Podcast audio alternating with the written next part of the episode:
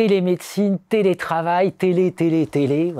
Comment on peut repenser tout ça à l'aune de la recherche et à l'aune de la théorie? Bonjour Damien Talbot. Bonjour Jean-Philippe Denis. La proximité comme perception de la distance, le cas de la télémédecine. C'est un article de la Revue française de gestion que vous avez coécrit avec Sandra Schreier-Petit et Alexis Prokowski. Et là, vous avez pris le cas de la télémédecine. C'était avant la crise sanitaire. Tout à fait. Et, vous, vous êtes dit, finalement, si on prend l'école de la proximité, donc vous, nous allez, vous allez nous rappeler les, les principales avancées ou les principaux, euh, voilà, la théorie de la proximité, qu'est-ce que ça nous donne pour étudier la télémédecine? Et évidemment, depuis, la, question de la distance s'est imposée partout, partout. Donc, euh, j'ai envie de discuter de ça aussi avec vous. Alors d'abord, le papier RFG. Qu'est-ce que vous avez fait et qu'est-ce que vous nous avez euh, montré? On est parti d'une question de terrain autour de la télémédecine. Hein. On venait de le souligner, qui a explosé avec la téléconsultation, mais on s'est posé les questions auparavant. Euh, la télémédecine, euh, si on prend un cas particulier de la téléconsultation, mais ça peut être aussi des applications à distance, par exemple. Restons sur la téléconsultation se définit comme un artefact hein, qui va permettre de simuler un face-à-face -à, distance, quelque chose comme ça, mmh. euh, qui va permettre entre un patient et un médecin de jouer comme si on était en face, mais euh, de fait, on a une médiation technique. Quand on lit la littérature sur cette télémédecine, euh, du point de vue de certains praticiens en tout cas, il y a une très belle promesse. Du point de vue de l'État qui a mis un plan euh, télémédecine en place, c'est aussi une façon de réduire les déserts médicaux. C'est pour cette raison d'ailleurs qu'on a étudié le cas de l'Auvergne, puisqu'on est en situation de désert médical autour de Clermont-Ferrand, avec une géographie qui est difficile. Hein. Clermont-Ferrand, Aurillac, bah ça, peut être un peu long l'hiver parce qu'il faut passer un col. Bon, donc on, on voit que l'Auvergne est un bon cas pour faire cette analyse exploratoire. Et puis, euh, ça ne vous a pas échappé que dès qu'on parle de proximité, il y a un aspect positif, euh, un a priori positif. Euh, justice de proximité, police de proximité, un élu se dit toujours proche de ses concitoyens. Donc pour certains, cet artefact est un moyen de réduire les déserts médicaux et donc de créer une proximité, de la simuler. Pour d'autres, alors là, la télémédecine, c'est la déshumanisation de la, du rapport entre le patient et le médecin. C'est la fin du colloque singulier. Ça crée au contraire une distance. Et donc, on a une vraie question de recherche. Est-ce que la télémédecine crée des proximités ou crée de la distance? J'ai l'impression d'être exactement sur la question du télétravail. C'est impressionnant. Ou de l'enseignement d'ailleurs. Hein. on est très proche, très proche en termes de sujet. Comment vous avez, euh, enfin voilà, comment vous avez appréhendé la question?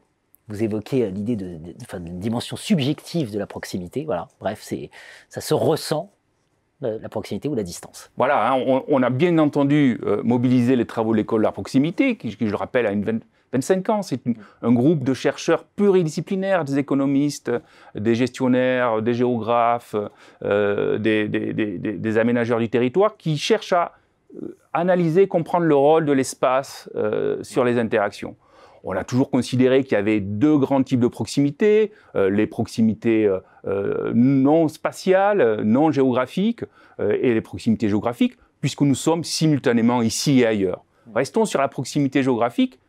Les définitions canoniques sont maintenant bien stabilisées. La proximité géographique, c'est la métrique entre deux points, deux acteurs, la distance. On peut la mesurer et il y a un coût temporel pour la franchir, un coût financier. Mais il y a aussi une perception de celle-ci. Je me sens proche d'eux. Et assez étonnamment, si ces deux aspects de la proximité géographique ont été posés dès le début euh, de la création de cette école, c'est bien l'aspect objectif qui a fait l'objet de beaucoup de recherches et beaucoup moins l'aspect subjectif, même s'il existe des travaux avant euh, cette publication dans la RFG. Hmm. Alors, donc, dans cette publication, vous avez trois résultats. Trois résultats. Premier type de résultat à travers le cas de l'analyse exploratoire euh, de la télémédecine en Auvergne nous confirmons qu'il y a une vraie perception de la proximité géographique aux côtés de la réalité métrique. Bien entendu, Clermont-Ferrand-Paris, c'est toujours 400 km. La question n'est pas là. Mais est-ce que c'est loin ou pas dans l'esprit des gens? Juste un verbatim, vraiment fameux, les distances se sont allongées. Voilà, tout est dit.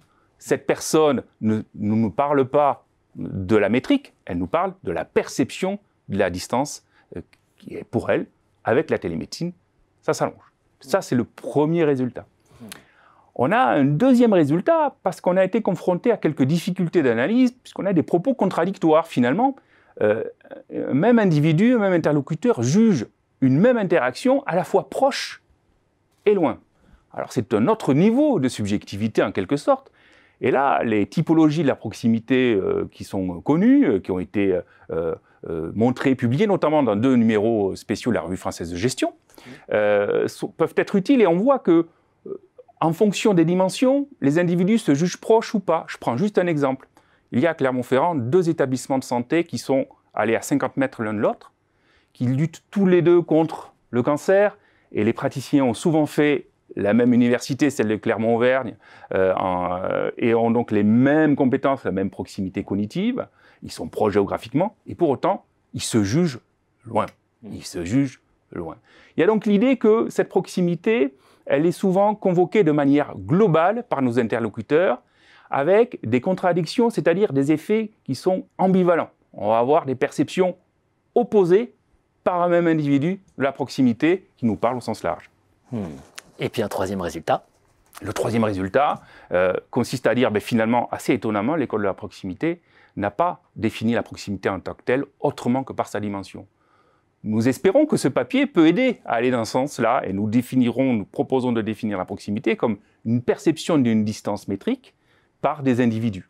Et de ce fait-là, on peut avoir, euh, avec cette définition, un intérêt euh, pour des praticiens. Il y a un, lien managérial qui peut être fait, notamment lorsque on décide de localiser un hôpital. Il faut tenir compte, certes, des proximités métriques, de la proximité géographique, mais aussi de la perception qu'ont les individus de cette même proximité. Bien sûr. Alors j'évoquais télétravail, euh, enseignement à distance, etc.